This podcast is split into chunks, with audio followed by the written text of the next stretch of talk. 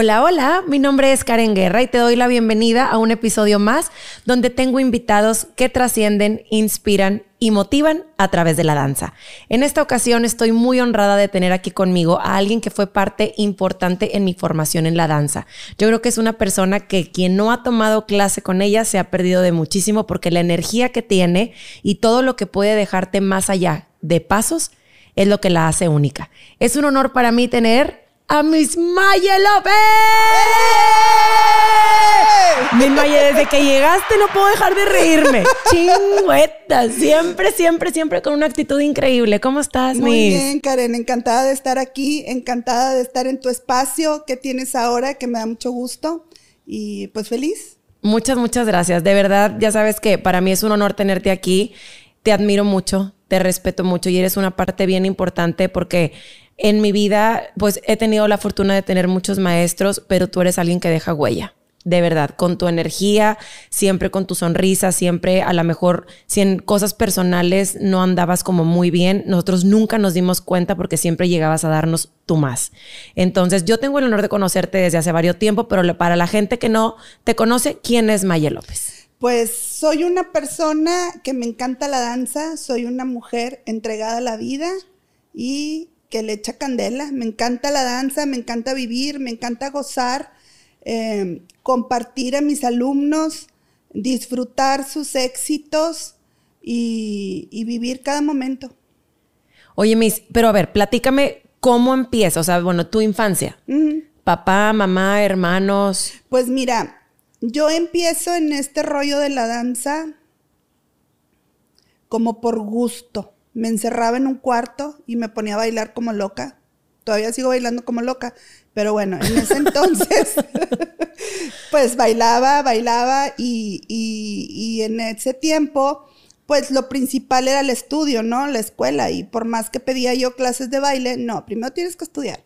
Entonces, este, pues se me fue dando, se me fueron presentando oportunidades en la secundaria, que te ve la maestra ahí que le mueves un poquillo más y que te pone a poner este bailes para las obras de teatro. Y, posteriormente en la preparatoria, cuando yo entré a la UDEM, a la prepa, pues me, me metí a la comedia musical y de ahí arrancó todo el pero no tenías una preparación como, ya sabes, niña de tres años que arranca en una academia, o sea, nada, todo era natural. prácticamente fue como autodidacta y de sensación. Estuve tomando un año, me acuerdo que estaba en sexto de primaria, con la maestra Sandra Garza. Eh, esta maestra tenía un estudio junto con Mónica, se llamaba Escuela de Danza Sandra y Mónica. Hace, uh, ¿En San Nicolás? No, en la del Valle. Ah. Y este, creo que era por Vasconcelos y, nada más, pero todo arrancó en la prepa. Y luego, y tu formación técnica, porque digo, ¿sabes? O sea, en cuestión, como dices tú, de sensaciones y todo, pero ya el momento que empiezas como a ejecutar, por ejemplo, en la prepa y para dar clase. Ah, bueno, es que eso fue muy interesante porque cuando entro a la comedia musical, pues obviamente entras y se te cae la baba con los maestros y uno de mis sueños fue híjole, ¿y qué pasaría si, si yo hiciera lo, de, lo que está haciendo mi maestro Juanjo? En ese entonces era Juanjo Treviño. Y, y así quedó. Entonces llegó un momento en que él ya no podía continuar dando sus clases co-curriculares y me invitan. Eso fue por ahí en el 90. Entonces entro a dar clase, al mismo tiempo me estaba entrenando ya con, con Julián Nava y me acuerdo que él entró, yo estaba preparando, que estaba preparando mi clase y llega Julián y me dice, ¿qué, ¿qué, vas a dar? Y yo, pues esto, ¿pero qué? O sea, me empezó a cuestionar así como que, pues y luego qué.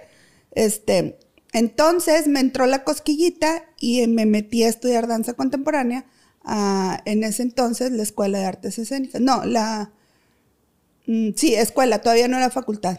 Ya. Escénicas de la uni. Y luego, porque yo te conozco en Maga. O sea, ¿cómo va el conecte a, entrar con Maga Domene? Porque fuiste maestra de Maga mucho tiempo. Sí, este. Continúo, bueno, entro a trabajar a la UDM, empecé dando clase de, con clases co-curriculares de jazz y luego me invitan a ser asistente de las comedias musicales y luego a coreografiar algunas comedias musicales, pero llegó el momento que yo ya estaba por graduarme de mi carrera, yo estudié comunicación y tuve que hacer un break para poder presentar bien mi, título, estar relajada porque traía un acelere bien, bien cañón.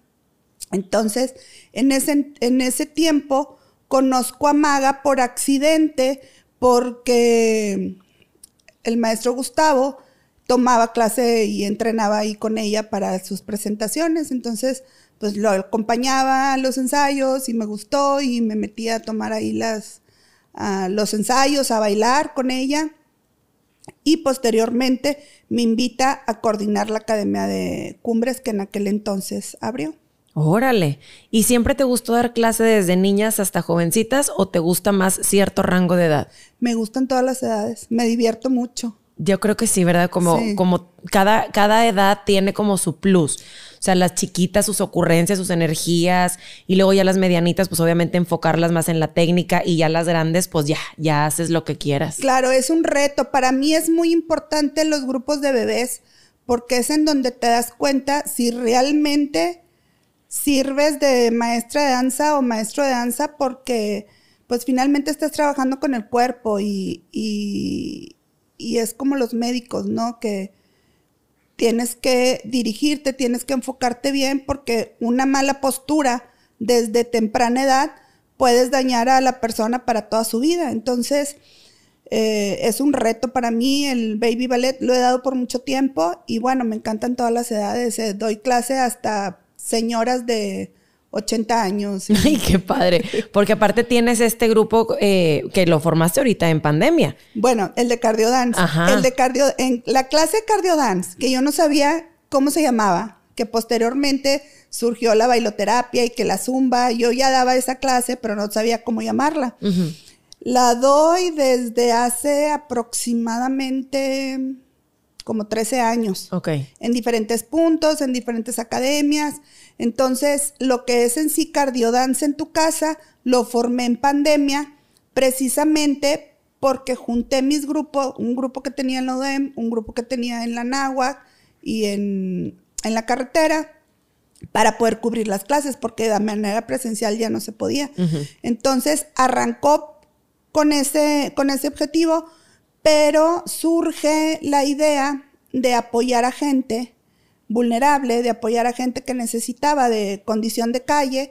Entonces tomé la decisión que Cardiodance en tu casa iba a ser un movimiento para movernos nosotros y para mover también a los demás con su apoyo en comida, económico y así. ¡Ay, qué bonito! Entonces, toda la colaboración que entra a, a, Cardiodance va para eso. ¡Ay, qué padre! Fíjate, eso no lo sabía. Sí. ¡Qué padrísimo! Oye, regresándome un poquito. Yo te conocí, te digo, con Maga y eras, eh, pues trabajabas muy en pareja con el maestro Gustavo. De hecho, yo creo que la primera vez que yo vi su trabajo, y a lo mejor vas a decir, ah, te la bañas porque eso no lo sabes, fue en un intercolegial que pusiste las glorias ah, de la, Linares. de Wow. O sea, ¿en qué momento llegan los intercolegiales y les empieza a ir excelente? Porque eh, me acuerdo que alguna vez platiqué de eso contigo eh, y me decías que eran grupos que llegaban desde cero. y eran entrenamientos, porque incluso también em, te pedí tu apoyo para cuando íbamos a hacer lo del regio, que nos fueran a entrenar también. Desafortunadamente por X o Y ya no se hizo, pero era un proceso bien padre. ¿En qué momento te haces como pareja de Gustavo para cuestión laboral? Hicimos buena mancuerna porque yo lo invité a que a que tomara también, a que diera las clases de co-curricular. De hecho, él me cubrió en la UDEM.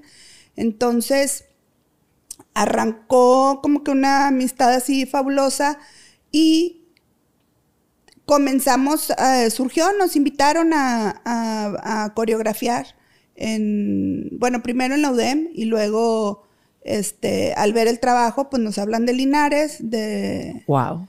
Y, a trabajar con estos niños fabulosos que iban y entrenaban hasta allá. Íbamos a entrenar a Linares los fines de semana. Sin embargo, no nada más hice mancuerna con él, en los intercolegiales. Por mucho tiempo hicimos mancuerna para los seminarios de, de, Mary, Kay. de Mary Kay. ¿Cuántos años fueron? Pues aproximadamente. O si nada más yo estuve como, 15. Como unos 18. Ya.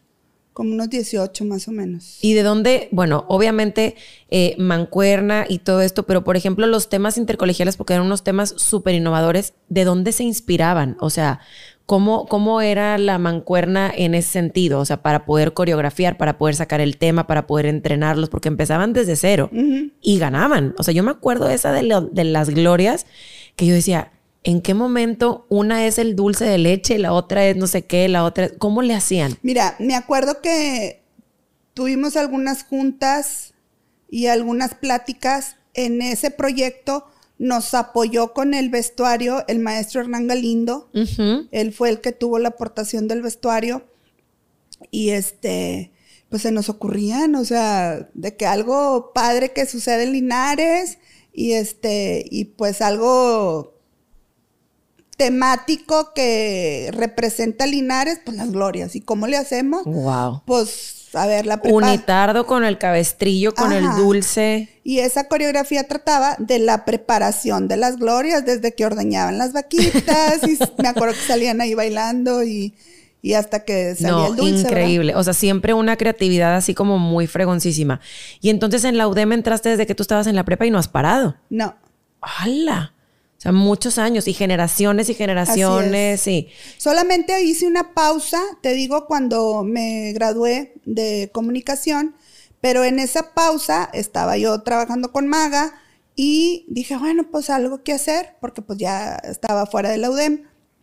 Duré como cinco años y me metí a estudiar en la licenciatura de danza clásica en, en la superior. Ajá. ¿Y la terminaste? No la terminé. Entré, me salí. Y luego volví a entrar y llegué hasta quinto semestre y no continué porque venían, fue así como que una crisis existencial, porque venían este servicio social, prácticas profesionales y pues yo ya estaba trabajando, entonces pues yo era mi propio sostén, entonces sí era un poquito complicado y tomé la decisión de salir. Y eso fue, bueno, toda la prepa y demás. Y luego, ¿en qué momento viene el conocer a tu esposo? tomar la decisión de casarte y luego ser mamá a la par de una carrera tan exitosa que tenías. Entonces, esa parte de realizarte como mujer, a ver, platícame. Pues es que andaba de novedoso y me metí al chat. al internet. Y ahí conociste. Y ahí conocí al papá de mis hijos. Duré, pues se vino a vivir a Monterrey. Finalmente, pues de otra cultura, él es peruano y, y pues decidió mejor irse para allá y nos separamos y ahorita estoy feliz con mis dos hijos. ¿Y cómo le haces? Porque es admirable, Maye, porque no has dejado de trabajar, o sea, incluso embarazada y luego chiquita y luego tuviste a Ángel, o sea, nunca dejaste. O sea, ¿de dónde sacas toda esa energía? Pues yo creo que fue herencia de mis papás, el, el aprender a ver cómo, cómo se movía mi mamá, cómo se movía mi papá, como hormiguita siempre. Y, y aparte del entrenamiento de alto rendimiento que tuve desde la prepa, este, que no paré y, ya se genera como una necesidad orgánica, este, y ya, de hecho, hace poco tiempo estaba sacando mi récord en la UDEM, en recursos humanos, y me pregunta la señorita, ¿y para qué lo quiere? Porque obviamente de cierta fecha para acá, pues está en la computadora, pero de cierta fecha para allá, pues ya está en el archivo muerto. Ajá. O sea, y me dice, ¿para qué lo quieres? ¿Se va a jubilar o qué? Y yo no. Pero nada más querías como saber. Pues, el récord, sí, o sea, oficialmente cuando arranqué, arrancó mi trabajo en la UDEM y fue en el 91. Empecé en el 90, pero haciendo como prácticas y me daban ahí la recompensa, un refresco para mis chicles y así, y este me acuerdo mucho, el maestro Juanjo y la maestra Juani eran las, fueron los que me, me impulsaron. Posteriormente vino Enrique López ahí en la UDEM, que fue el que me convenció a participar en las comedias musicales.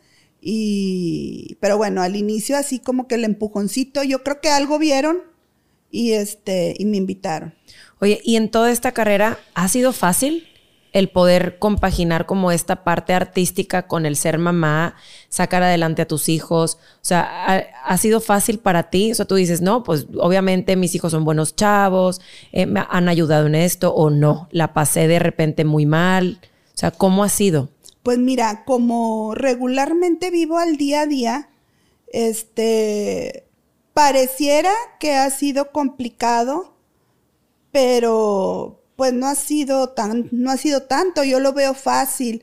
¿Sabes qué? Creo mucho en que cuando trabajas y cuando todo lo que tú haces, ok, lo estás haciendo ahorita físicamente para los hijos, para los alumnos, para ti, pero cuando lo haces para Dios,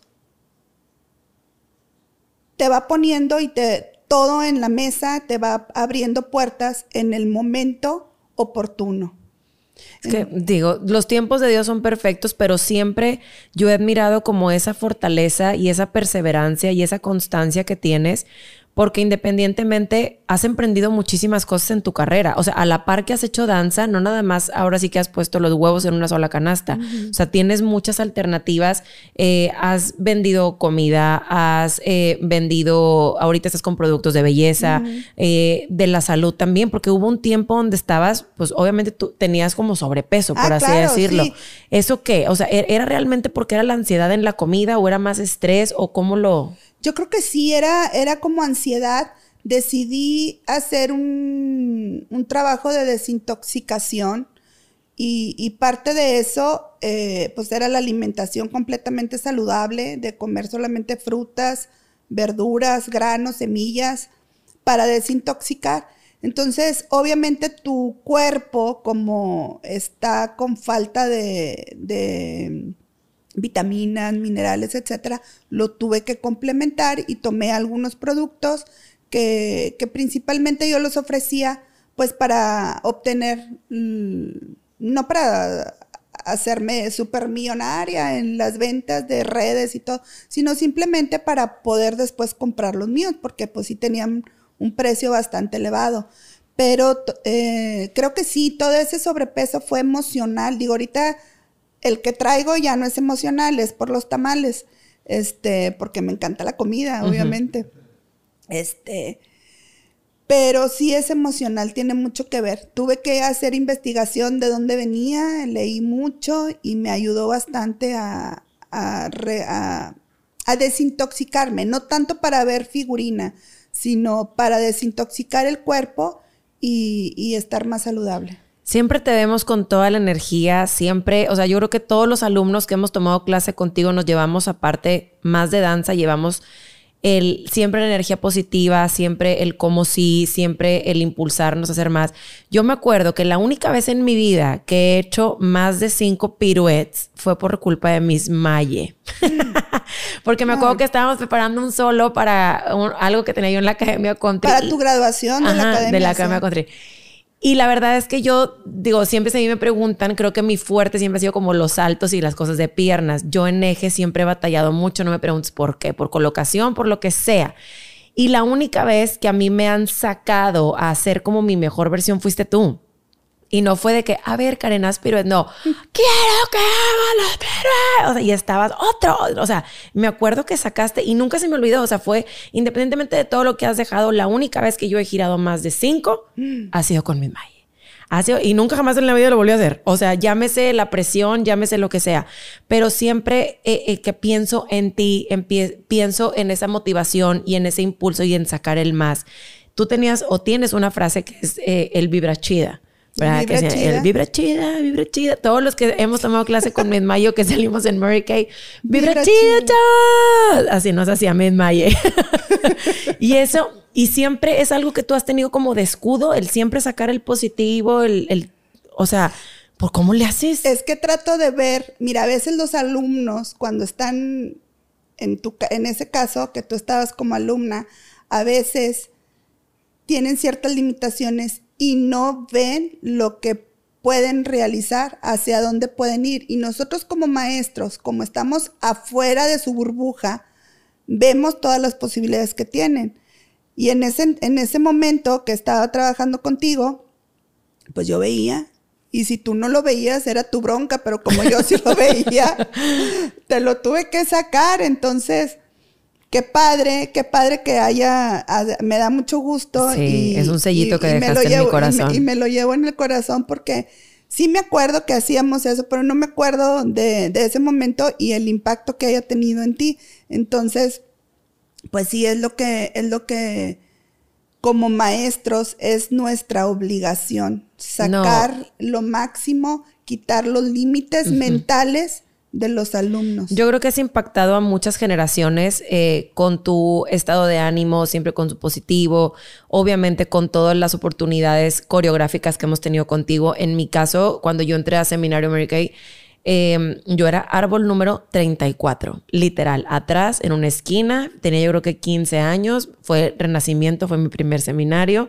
vestido largo, fabuloso, pero Karen ahí andaba perdida en, en el pueblerín, haz de cuenta. Y poco a poco fuiste creyendo en mí hasta que, pues, obviamente en tus manos logré muchos años el ser, pues, primera bailarina, por así decirlo, en, en la... En la compañía. En la compañía y, y son cosas, obviamente, que te agradezco muchísimo.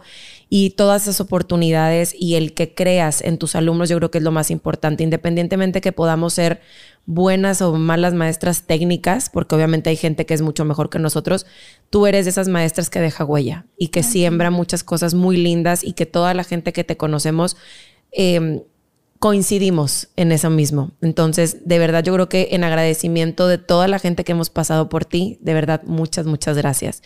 Quisiera, Maggie, que compartieras tanto el momento más importante de tu carrera como el momento más difícil de tu carrera. Pues mira, el más importante, yo creo que cada uno de los momentos que se han presentado, cada una de las oportunidades, porque todas estas oportunidades te van llevando a, a más y te van abriendo puertas y te van abriendo caminos.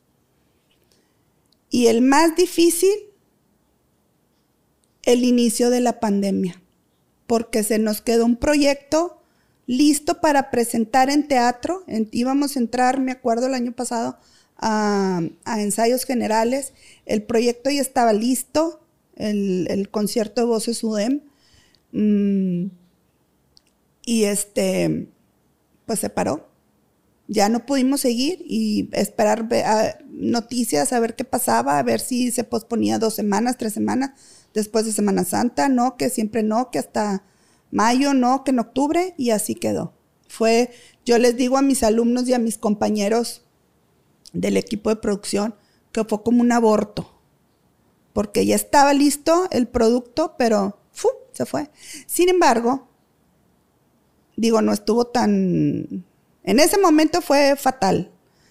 Sin embargo, eso nos brindó la oportunidad de, de generar otro proyecto que fue a través en, o sea, a través de manera, digo, a través de, de las redes.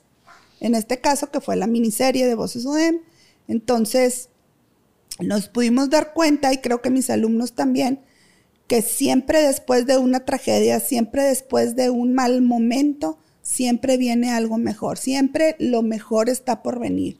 Me acuerdo que fue una frase del, del seminario Mary Kay y yo decía, ay, ay, qué cursi, ay, qué cursi. Pero no, es que sí, si tú te pones a estudiar la palabra, es, ahí está escrito, siempre lo mejor está por venir ante cualquier circunstancia, por más pésima que sea. Yo creo, Maye, que esta pandemia nos llegó a cambiar a todos. Em, en lo personal, yo vivía como un robot. O sea, ya, ya ya era, yo creo que estaba como en mis límites y yo no me había dado cuenta. Había dejado de lado muchas cosas, la familia, cosas como muy importantes.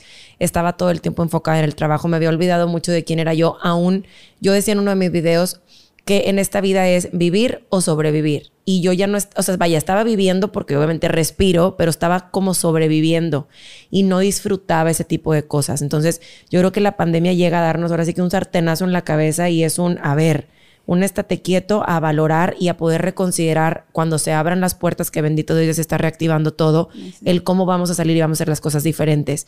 ¿A ti qué cambió la pandemia? ¿En qué cambió a Maya la pandemia? ¿Qué te enseña? Mm. A enfocarme más en, el, en el rollo espiritual, a enfocarme más que lo material, lo material se queda, este, a disfrutar cada día, a gozar cada día, porque pues no sabemos, hoy estamos, no sabemos si mañana vamos a amanecer.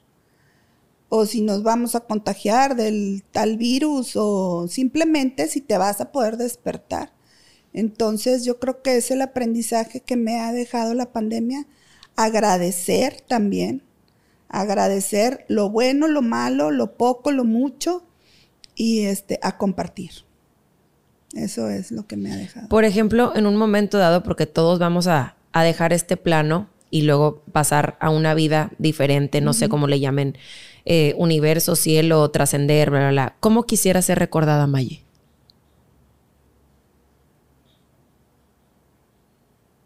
echándole candela. ¡Vibra chida! mira, por eso me lo tatué.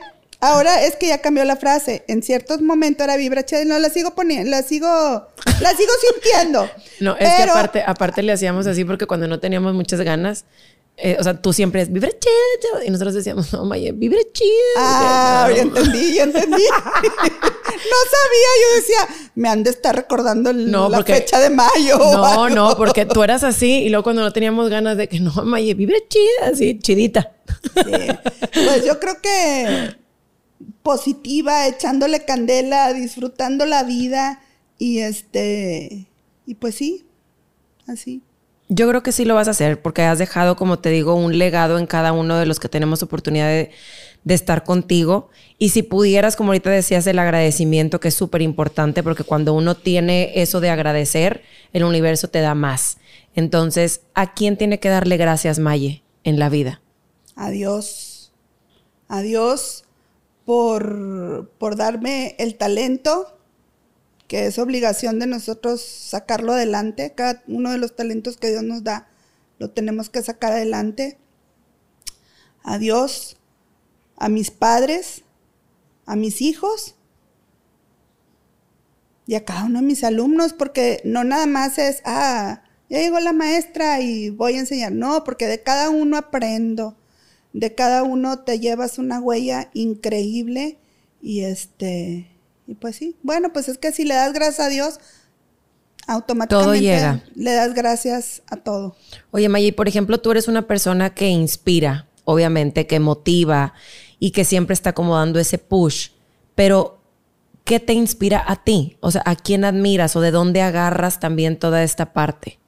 Trato de ver lo positivo de las personas y eso es lo que me inspira. Este, mis papás, obviamente, lo positivo que, tuvieron y lo que nos enseñaron a mis hermanos y a mí. Eso, de mis maestros, obviamente. Ver lo positivo, lo negativo, va. Y eso, y eso es todos los días, porque es bien difícil. O sea, la gente, eh, yo por ejemplo, que últimamente he estado poniendo historias y dando como frases de, del día a día en todo este tipo de cosas, yo creo que vas madurando y vas entendiendo que la vida es un como sí y que la vida cada día son pruebas y cada día realmente es, si te va bien, pues obviamente ganas como esa experiencia y si no, es aprendizaje, o sea, todo lo que se nos presenta tenemos que irlo, pues ahora sí como yo digo, que pones el punto, ¿verdad? Sigues la raya, pero no va a ser un camino derecho, siempre va a haber algo que rodear o que brincar y está en uno el cómo responder a lo que nos pasa, siempre no es un por qué es un para qué. ¿Para qué? Entonces, es. es. increíble cómo tú has sido como muy eh, eh, enseñas con tu vida misma a no rendirte, a no dejarte caer, a que cada una de las adversidades es como un propósito nuevo para poder salir adelante de todo esto.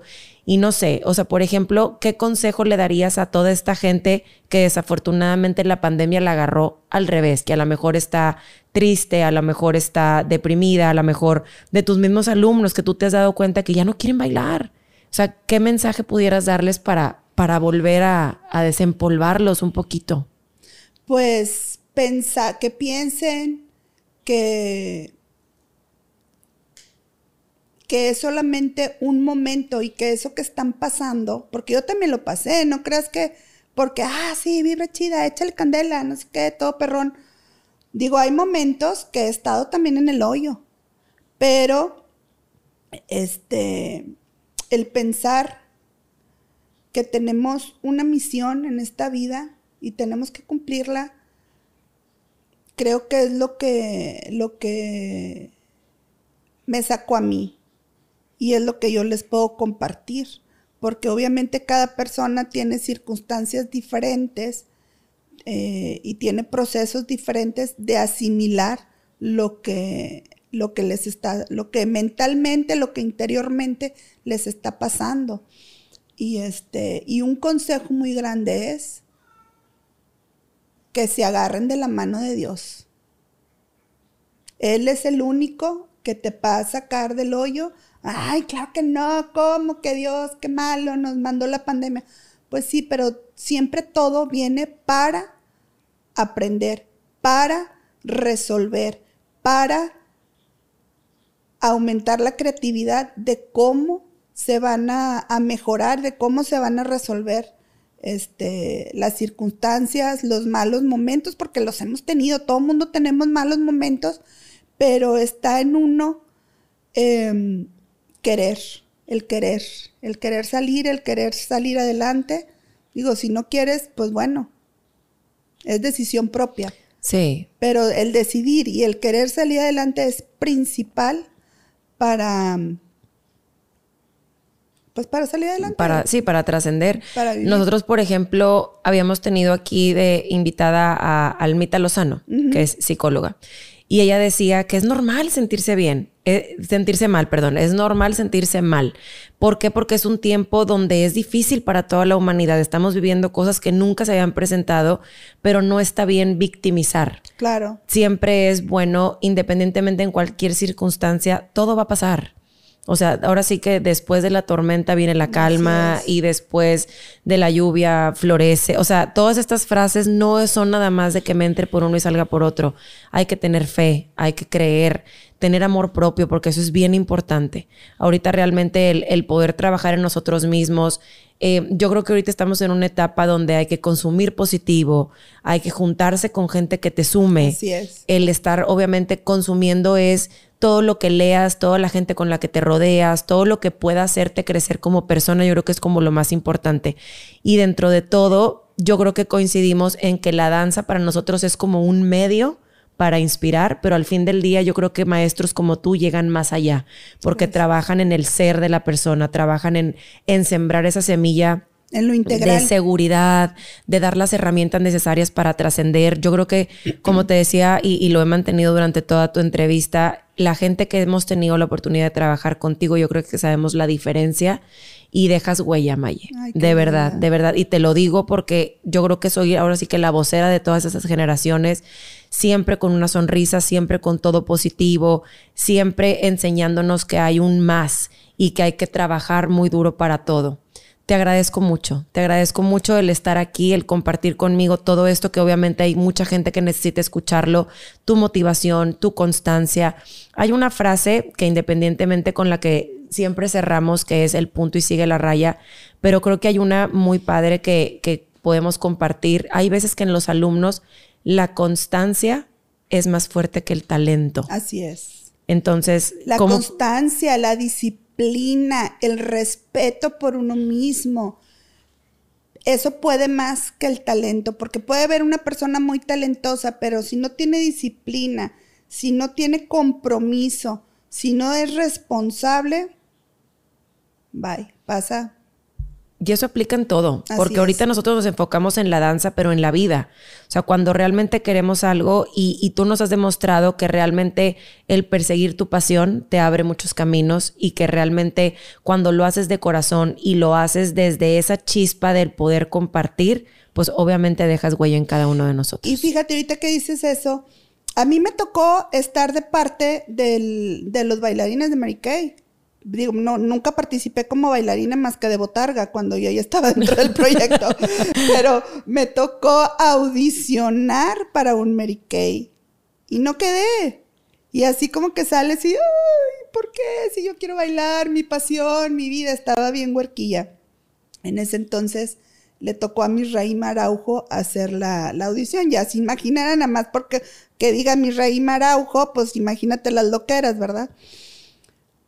Pero luego, después de los 18 años que me tocó estar del lado de, dirección coreográfica, dices tú, wow, qué bueno que no estuve ahí. Y eso en lugar de ser un fracaso fue un escalón para llegar a, desarrollarme en otro, en otro aspecto, ¿no? De la danza. Pero fue el estar. El estar constante y los tiempos de Dios eran perfectos. O sea, probablemente no era para ti el estar como bailarina, sin embargo, eso te impulsó a prepararte muchísimo más, rodearte de la gente correcta para luego llegar y abrir la puerta para ser la coreógrafa que batallabas bastante porque no era fácil lidiar con nosotros como no, Imagínate bailar con, lidiar con 20, 20, a veces hasta 30 bailarines profesionales que todos son los number one, imagínate. Los egos es lo más difícil, ¿no? Pues 30 egos ahí moviendo patas, imagínate. Para apaciguarlos. Nos portamos bien, mi Más o menos. Oye, era muy padre. No, era muy divertido. Yo creo que era lo más divertido del verano. O sea, trabajábamos yo creo que de septiembre a junio todo el mundo como en academias cumpliendo como esto, pero ya sabíamos que venía mayo y empezaba el gusanito porque era trabajar todo el verano y rodearte de amigos y cuando estuvieron los cubanos y cuando... o sea, ¿quiénes no pasamos por las manitas de Seminario América? Pues o sea, fue un semillero muy, muy fregón. Muchos bailarines chochenteros noventeros y demás. No, fue, o sea, yo me acuerdo y mis mejores amigas y mis mejores experiencias y, y el, el, estar rodeada y sentirte artista, o sea, porque realmente, pues las coreografías como tal, en, en, cuestión las producciones y los mixes que eran larguísimos y luego las desmañanadas, porque a las cuatro y media, cinco de la mañana estar sentada para que Paquito de Luna fabuloso nos dejara como princesas a todas, este, y cambio de peinado y cambio de vestuario, o sea, era todo un rollo increíble. Yo creo que fueron experiencias increíbles y, y dejan huella en cada uno de nosotros y, y y fue una plataforma más para ustedes, porque era ahora sí que aprendizaje también para ustedes y para nosotros. Sí, nos dio muchísimas tablas. Oye, ahorita que estabas platicando de la psicóloga que tuviste, Almita, Almita también fue alumna mía en el Mirasierra. Me tocó ponerle una coreografía, un solo, precisamente titulado Ave Fénix. Oh. Entonces fue. El verla ahorita. Así es, maravilloso. Este, yo ingresaba apenas al colegio Mirasierra. Eh, llevo ahí, ay, pues también bastantes años, como 12 años. Este, y sí, me tocó también trabajar con generaciones y generaciones. Pero fíjate que dentro de ellas, digo, de Mirasierra hay, hay, muchas. Está Almita, está Linda Chávez, está Karen Vera, está de la eh, Carito Bermejo, está de las chiquitas Cami Rodríguez, que no podía creer que hubiera sido tu... De, que, Baby Ballet. Ajá, y este de que tu Miss fue Miss Maya. Y yo sí, la mía también. Entonces han sido generaciones y generaciones que hemos pasado por ti. Y, y en resumen, gracias. Gracias, Maye, de verdad, por compartir tu vida, porque has dejado tu vida con nosotros. O sea, has sembrado muchísimas cosas en cada uno de, tus alumnos, de tus hijos, obviamente, que son súper chavos, son unos niños súper educados, súper talentosos, súper comprometidos, y ellos entienden esa parte de, que a lo mejor mamá a veces no está pero realmente el tiempo que les dedicas es tiempo de calidad y todo lo que tú haces es realmente por ellos y para ellos. Entonces, deben de sentirse bien orgullosos de tener una mamá como tú. Muchas, muchas gracias por haber compartido conmigo este espacio. algo. perdón que te interrumpa, quiero comentar algo. Me acuerdo cuando estábamos viviendo ese solo, yo le dije a Karen, ¿tú qué haces aquí en Monterrey? Tú tienes que estar en Nueva York, en Las Vegas, en Europa bailando. Pero no había, mira. Eh, pero me tocó verte en una ocasión por redes que de tus múltiples viajes bailando y entrenándote con las Rockets. No fue así como que que se quede, que se quede a bailar, que se quede y que goce. Pero bueno, todos tenemos una misión. Creo que tu misión ahora es también sacar adelante a más generaciones y es, yo te felicito por el maravilloso trabajo que están haciendo en, en Dance Academy. Muchísimas felicidades. No es fácil este, ser cabeza de, de tanta gente y te felicito de lo estás Muchas, muchas gracias, Miss. Ya sabes que, que el honor es mío de, de, poder estar aquí contigo. Te agradezco todo lo que has sembrado en mí, todo lo que has puesto en mí, que ha trascendido, porque obviamente parte de lo que yo puedo aportarle a mis alumnas es todo lo bueno que yo pude haber agarrado de excelentes maestros como tú. En cuestión de, de los tiempos de Dios son perfectos. La generación en la que nosotros estábamos más chavas, no había, no había ni las posibilidades. mi familia eh, realmente era como del día a día, no había para enviarnos a estudiar o competencias o lo que sea. Realmente la danza a mí me ha llenado de muchísimas satisfacciones y una de ellas es poder conocer lugares que jamás pensé que iba a conocer. En esa ocasión estuve bailando sí con las Rockets en un, en un como, como congresito pequeño, un curso que dieron en una de las escuelas que fui a bailar allá. Y ya estaba muy grande, ya estaba yo muy grande para poder quedarme, aparte necesita ser como gringa para poder trabajar ahí, etc, etc.